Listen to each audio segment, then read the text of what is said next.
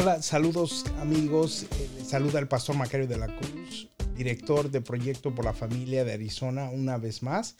Y estamos aquí dándole continuación a nuestra entrevista. Tenemos el día de hoy a Mayra Rodríguez aquí con nosotros. Ella nos contó, ya nos dio, habló acerca de su testimonio, algo muy poderoso. Y les invitamos que si usted no tuvo la oportunidad de escuchar, de ver esta historia, por favor, conéctese con nuestra página de Facebook donde vamos a tener todos estos episodios y toda la entrevista completa. Es algo importante que escuchemos. Pero el día de hoy estamos aquí dándole seguimiento a esas entrevistas y queremos hablar exclusivamente acerca de lo que se viene para el estado de Arizona, pero ah, porque esto es una realidad y Ah, le damos la bienvenida una vez más a Mayra Rodríguez. Muchas gracias por estar aquí. Gracias, Macario. Un placer, como siempre, estar contigo colaborando aquí por la verdad, ¿no? Pero sobre todo en la defensa de las mujeres, la familia y nuestros hijos. Así es, y te agradecemos mucho que eh, nos des tu tiempo, porque yo sé que tú estás ah, muy ocupada y este tiempo que tú estás invirtiendo es muy necesario, es muy valioso porque la información que tú nos estás compartiendo es algo que se necesita escuchar en nuestra comunidad. Y el día de hoy queremos hablar acerca de la iniciativa. Si nos puedes decir rápidamente qué es lo que está pasando, por qué es importante, por qué necesitamos saber acerca de esta iniciativa. Porque hay muchas personas que ni siquiera se saben, no se han dado cuenta de lo que está pasando aquí en Arizona. Así que pues en resumen, eh, la industria del aborto, eh, detrás de ellos está la Planned Parenthood Federation of America y otras organizaciones, han decidido invertir eh, tiempo, dinero y esfuerzo en los estados que ellos consideran conservadores y clave. ¿Por qué conservadores y clave? Bueno, es conocido que el estado de Arizona tiene peso, creas o no, mucha gente, yo les digo en California, lo que tú haces aquí afecta globalmente, ¿no? Lo que pasa en Arizona afecta a nivel nacional. Es como si logramos ganar en Arizona, podemos ganar en el lugar más, más este, conservador, ¿no? Eh, para ellos eh, es como algo que se han puesto como meta, tener Arizona bajo el bolsillo, literalmente. ¿Y a qué me refiero con eso? Estamos hablando de una propuesta de ley que quitaría cualquier restricción en el aborto, ¿no? Incluyendo que un menor de edad pueda tener el acceso sin permiso de sus padres. Eh, le daría, eh, como lo dijimos en el otro segmento, la chiquera abierta y al portador a Planned Parenthood y a los abortistas en nuestro estado de nuestro dinero. No es que la gobernadora le dice, yo te presto mi chequera y haz lo que quieras. No, yo te presto la chequera de todo el estado de Arizona para que tú hagas lo que tú quieras. ¿no? Hemos visto las secuelas de eso en otros estados, ¿no? Porque la avaricia de esta industria no va a parar ahí, ellos van a creer más y más y más, ¿no? Entonces, esta es la oportunidad que nosotros punto por punto le aclaremos a la comunidad latina, porque hay un lenguaje eh, súper complicado en el que ellos han puesto, donde se hace ver como muy bonito todo, ¿no? Como, ay, no, sí, vamos a proteger hasta el acceso a los anticonceptivos que hoy no está en riesgo, ¿no? no es verdad. Y les dicen, es que si no firmas o votas, no vas a tener acceso a anticonceptivos. Y no es verdad. Eso nunca ha estado en discusión en la mesa, que yo sepa, y soy muy activa eh, en, la, en el movimiento. Nunca ha estado en discusión, ¿no? Sin embargo, ellos les están diciendo a la comunidad que prácticamente nosotros somos los terroristas nacionales que los vamos a dejar sin acceso a condones, ¿no? Algo así tan grave, ¿no? Para eso estamos nosotros aquí, para aclararle a la comunidad estos puntos tan importantes eh, y hacerles ver la verdad detrás de esas bonitas palabras que ellos pusieron. Muchas gracias. Y algo que tú dijiste es que esta industria, que es una industria, que es un negocio, no es trabajo social, es un negocio ah, que lucra vendiéndole mentiras a, nuestras comunidades y poniendo en riesgo la seguridad de las mujeres, ah, tiene su mira aquí en el estado de Arizona. ¿Por qué Arizona? Ah, ah, si nos puedes decir un poquito acerca de eso, porque tal vez la gente no sepa acerca de la victoria que tuvimos ah, el año pasado en Roe v. Wade con la decisión en el caso de Dobbs que la Corte Suprema hizo. ¿Y cuál es la situación ahorita aquí en Arizona? Pues bien, sabíamos que revertir Robbie Wade uh, era un paso importante. Eh, los que estamos en este movimiento entendíamos que no era la victoria completa, eh, sino era eh, la puerta para tener la victoria, ¿no? Pero que esto movía las batallas a nivel local, lo que quiere decir que una vez que ya no fuera eh, algo a, a, nivel nacional en la Corte Suprema, cada estado podía decidir qué se hacía con el aborto, ¿no? En muchos estados se hicieron restricciones, en nuestro estado vimos que en una semana era esto y otra semana era otro y fue muy confuso por mucho tiempo, ¿no? Entonces, ellos ahora se han dedicado, cuando digo ellos me refiero a la industria del aborto, se han dedicado a ir estado por estado haciendo de esto un derecho constitucional. Estamos hablando que hoy es derecho constitucional en California, Oregon, Washington y muchos más, hasta Ohio, matar a un niño, ¿no? Matar a un niño hasta los nueve meses de gestación ya es un derecho constitucional. Nunca creí que escucharíamos esa palabra, ¿no? Eh, pero prácticamente han escogido Arizona porque usual, eh, lastimosamente, en mi punto de vista, hace un par de años, pues perdimos la gobernatura y hoy la vieron como un pase grande para poder obtener en Arizona, ¿no?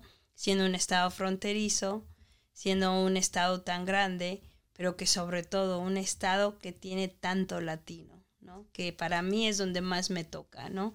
Si tú recuerdas en el otro segmento yo dije que yo entré a trabajar con ellos porque querían ayudar a mi gente, ¿no? Querían ayudar al latino, sin darme cuenta que lo que ellos querían era venderle la idea a la mujer latina que ella necesitaba el aborto y que hoy lucran con el cuerpo de estas mujeres, siendo que es el 42 al 43% de los abortos a nivel estatal. Entonces, para mí es un porcentaje muy grande, ¿no? Acabar con eh, las generaciones latinas. ¿Te imaginas qué sería nuestra voz y voto si no hubiéramos matado ya tantos niños latinos? ¿No? El, poder que tendríamos, ¿no? Y creo que para mí por ahí va la cosa, ¿no? Entonces, y por eso es la importancia del estado de Arizona. Ahorita tienen en mira nuestro estado. ¿Y qué es lo que está pasando? Uh, mucha gente no sabe acerca de esta propuesta, acerca de esta enmienda, porque el deseo de esta industria, como tú lo dijiste, es pasar una enmienda que proteja completamente a la industria del aborto y que le dé una chequera en blanco a la industria del aborto.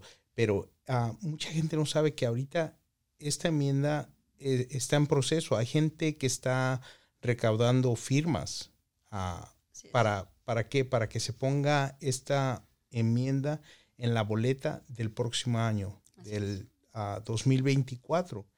Y eso es lo que queremos hablar. Queremos darle esta información porque la gente necesita saber, porque hay muchas personas que, que no están conscientes acerca de eso. Entonces, háblame, tú estás más uh, consciente de lo que está pasando, si nos puedes decir qué, ¿Cómo está progresando esto? Sí, claro, pues eh, ellos son buenos recaudando ayuda, ¿no? Vamos a darles ese punto a su favor. Son buenos engañando a nuestra juventud y mandándolos a recaudar firmas para que esta propuesta llegue a las boletas de votación en el 2024. Escuchamos a la gobernadora Katie Hobbs en las últimas semanas decir que ella va a firmar como ley. Ella ya está segura que va a llegar a la boleta y ya está segura que van a ganar en la boleta y la va a firmar como ley. Entonces, ellos eh, se dedican a ir a los colegios comunitarios, a las universidades, se enfocan en la juventud, ¿no? En que ellos firmen, eh, los registren para votar, para garantizar ese voto en el 2024, firmen y, y ¿qué les dicen? Les dicen cosas como es que ellos van a quitarte el derecho al aborto, ellos van a, si no firmas, tú no vas a tener derecho a los anticonceptivos, no va a haber acceso, si no firmas, mujeres van a morir en el hospital desangradas por una pérdida de embarazo espontáneo. Algo que ha siempre causado controversia es que la mujer en un embarazo pérdida de embarazo espontáneo, que en inglés es miscarriage, no va a tener acceso al aborto. No es un aborto, es una pérdida de un embarazo y el tratamiento médico para la pérdida de un embarazo espontáneo sigue existiendo. Aún en los estados donde el aborto no es legal, el aborto por elección no es legal, Pero si la mujer está sufriendo la pérdida del embarazo espontáneo, ella recibe su tratamiento. Les ponen causas como el embarazo ectópico. Si una mujer está embarazada ectópica, la va a dejar morir. Nunca ha sido un aborto un embarazo ectópico. Porque un embarazo ectópico habla de algo que no es viable. El bebé no va a sobrevivir y la madre puede perder la vida. Nunca, nunca, ni en ningún estado donde el aborto sea ilegal, se prohíbe a un médico atender a una mujer con embarazo ectópico, porque no va a sobrevivir el bebé. Sabemos bien que no, es un, no hay un embarazo viable, ¿no? Eh, entonces, esas son cosas que les dicen cuando les dicen que firman, ¿no? Entonces, si tú lo dices, es que una niña violada no va a tener acceso al aborto. Tengo mi opinión personal acerca de eso. Yo, como alguien que trabajó ahí, no considero que el aborto es la solución a la violación, ¿no? porque matar al bebé que no tuvo la culpa sí es válido, pero dejar suelto al violador es lo que ellos buscan con esto, ¿no? Entonces, eh, no vas a tener acceso a los condones ni a los anticonceptivos, ellos te van a decir cuándo parir y cuántos hijos tener. Esa es otra cosa que he escuchado que les dicen, ¿no? Eh, prácticamente que las vamos, no sé, creo que les hacen creer que las vamos a encerrar en una jaula hasta que tengan a sus bebés, ¿no? Entonces, esas son cosas que, eh, que también les están diciendo para que estos jóvenes firmen. En su mayoría son jóvenes, Macario. Quiero que sepas que se han concentrado en menores de 28 años, de 19 a 28 años, ¿no? Es en los que se han concentrado. Y muchos padres que han caído en firmar también lo han hecho con es, es que si tu hija llegara a necesitar no va a tener acceso y tú no la vas a obligar a tener un hijo, ¿no? Si no quiere. Y el padre, pues en ese momento yo digo que está confundido en, qué es lo que quisiera para su hija y firma. Lo digo con conciencia porque yo estuve ahí 17 años vendiendo esta idea del aborto a las mujeres. Por eso sé de qué hablo, ¿no? Entonces, esas son cosas que les están diciendo. Nosotros hemos tratado de hacer conciencia pidiendo a la gente que no firmen, a los jóvenes que no firmen, ¿no? Eh, el fin de estas firmas es que logren obtener tantas firmas necesiten para que la medida sea puesta en la boleta, mm. ¿no? Y si ellos logran esas firmas, nuestra batalla va a cambiar, vamos a cambiar de campo. Sí, y eso es una, ah, eso es una ola que se viene a nuestro estado. Esto es una realidad. Ahorita ellos están juntando estas firmas y lo más seguro es que las van a conseguir, ah, desafortunadamente. Entonces, ¿Qué es lo que nosotros podemos hacer? Háblanos un poquito acerca de esta campaña, porque yo sé que ahorita estás trabajando tú con una campaña para, para concientizar a la comunidad y para que no, primeramente para que no firmen, pero también para que no voten. Si llegara a ponerse en la boleta, para que no voten. Ah, háblanos un poquito acerca de esta campaña. Sí, claro. La campaña en inglés se llama It Goes Too Far, ¿no? En español sería Va demasiado lejos. Eh, ¿Por qué va demasiado lejos? Porque no estamos hablando, eh, a pesar de la opinión que hay en la controversia si el aborto debe de ser legal o no, eh, la mayoría de las personas, y hablo un 99%, no el que Dios te dicen, pero el que nosotros decimos, el 99% de las personas, las a favor y en contra del aborto, estamos conscientes que debe haber un límite en el aborto, ¿no? Esta ley habla de que el aborto debe ser permitido hasta los nueve meses de gestación en caso de una enfermedad donde la enfermedad ni siquiera es específica. Puede ser alguien con que se diga con depresión, ¿no? Puede ser eso. Alguien que su situación económica le esté causando ansiedad, ¿no? Puede ser eso también. Entonces estamos hablando de que la mayoría en cualquier parte del mundo, cuando tú hablas con él y dices, ¿tú crees que un bebé a los ocho meses debería de ser abortado? Te dice, no. Claro que no. Sin embargo, esto es lo que esta propuesta de ley dice, ¿no? Por eso decimos, es demasiado lejos, es demasiado extremista, ¿no? Como lo dijimos en el otro segmento, habla de entregarles una chiquera abierta a la industria del aborto porque pagarían los impuestos de los residentes del estado de Arizona por estos abortos. ¿no? Habla de que un niño, una niña, tendría acceso al aborto sin permiso de sus padres. Ellos le van a decir a la gente que qué si la niña está siendo violada y no tiene acceso al aborto. Yo les digo, ¿qué si la niña está siendo violada y su violador la lleva a hacerse el aborto. Va a seguirla violando. Y yo tengo testimonios de pacientes que tuvimos en esos casos. Macario, una chica de 16 años que el padrastro la violó desde los 8 años. Abortó varias veces porque él la llevaba haciendo su padrastro a abortar. Y fue hasta que ella se rusó a los 16 años y dio a luz en este estado de Arizona que lograron capturar al violador que le había estado eh, lastimando desde los 8 años. Tres abortos pasó esa niña y fue un bebé el que le salvó de esa vida, de estar encerrada con el violador. Entonces, cuando ellos hablan de estos casos, no están pensando en la mujer que va a caer otra vez en las manos del violador, que la van a volver a seguir abusando. No están pensando en matar a alguien que no tuvo la culpa, ¿no? Porque para ellos ese es el problema, el bebé, no, no el violador, ¿no? Eh, estamos hablando de que nuestros hijos tendrían permiso, nuestras hijas tendrían permiso que alguien en la escuela les hiciera la cita y las mandara sin nosotros saber. En el otro segmento conté la historia de una madre a la que le pasó eso, ¿no? Pero a mí lo que más me alarma de todo esto, Macario, es cómo le desligan de responsabilidad al abortista. No les va a pasar nada. Sí, y eso es algo que tú mencionas, ya has mencionado varias veces. Y pienso que es importante que nuestra comunidad lo sepa, que esta esta enmienda, esta propuesta, lo que hace es proteger al abortista. Así es. Háblanos acerca de eso. Pues dice prácticamente que nadie, eh, que no se puede perseguir a alguien que haya hecho un aborto, ni acusarlo, ni esto, ni lo, de a quien ayude a alguien a tener un aborto. A la gente le explican, es que si tu mamá te lleva a tener un aborto, la van a meter a la cárcel, ¿no? Les dicen que esa es la razón. No, la razón es que si la mujer sale lastimada, la mujer no va a poder hacer nada en contra del abortista. Si otra Mayra sale de esta industria a dar su voz de lo que está pasando, como conocido en inglés como whistleblower, denunciante de mala praxis, como me conocen a mí, ya no podrá hacerlo, porque ya no puede denunciar, porque ya no hay mala praxis, ¿no? Ya lo que pase ahí pase y ya, ¿no? Hay protección total para el abortista. Es la, e, es la forma de asegurarse que la industria siga trabajando, que fue lo que te comenté en mi testimonio. Cuando yo presento mi denuncia sobre este abortista a mi antiguo empleador, que es Planned Parenthood Arizona, no le importó que la mujer estaba siendo lastimada por este abortista. Solo le importó correrme a mí para protegerlo a él. Eso es todo. A él no le importó que yo denunciaba que un, todos los días él dejaba ir a una mujer lastimada a su casa.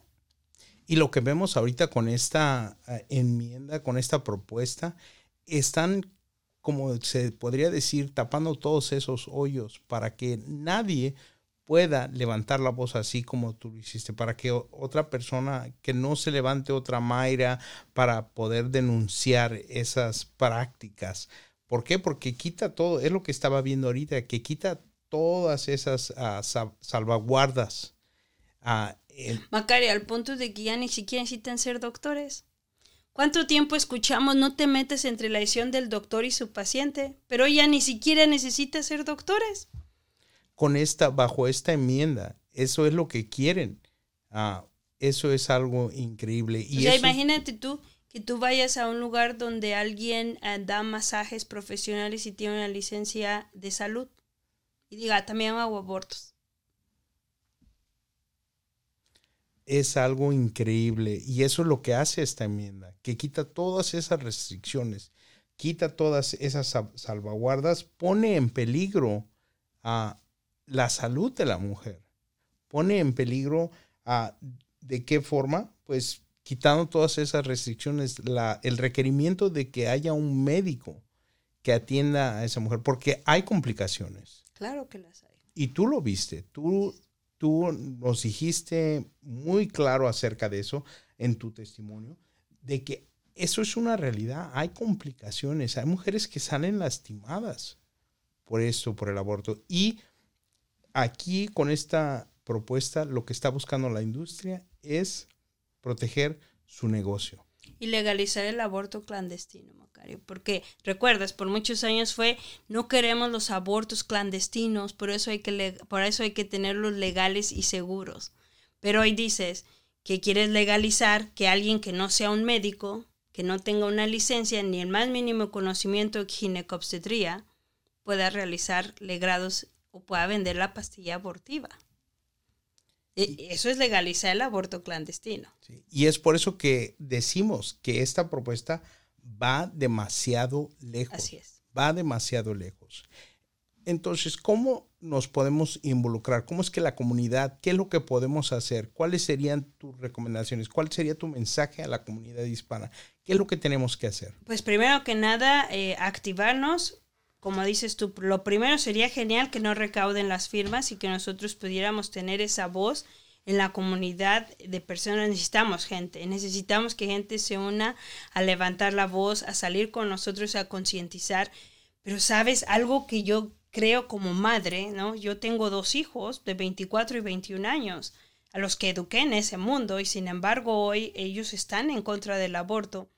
La mejor herramienta somos nosotros, los tenemos en casa, estos jóvenes, sus abuelos pueden hablar con ellos, sus padres pueden hablar con ellos, los tíos, ¿no? los pastores en su iglesia con los grupos de jóvenes, nosotros tenemos acceso a ellos. Ellos los tienen 10 minutos en la calle cuando le piden la firma, pero nosotros los tenemos 24 horas. Nosotros podemos hacer esto si de verdad tenemos estas conversaciones con ellos, si nos sentamos y hablar de eso. Si tú tienes dudas, si no sabes cómo explicarle, podemos recurrir a tu organización, ¿no? podemos recurrir a muchas organizaciones, podemos buscar eh, la información que necesitamos darle. Tú y yo estamos dispuestos a ir a trabajar en las comunidades, ir a trabajar con los pastores, con los jóvenes, los líderes de jóvenes y darles toda la información necesaria. Pero sobre todo, en este 2024, si llega a estar en la boleta, sal y vota no, porque va muy lejos en Arizona esta ley. Esta propuesta de ley va demasiado lejos.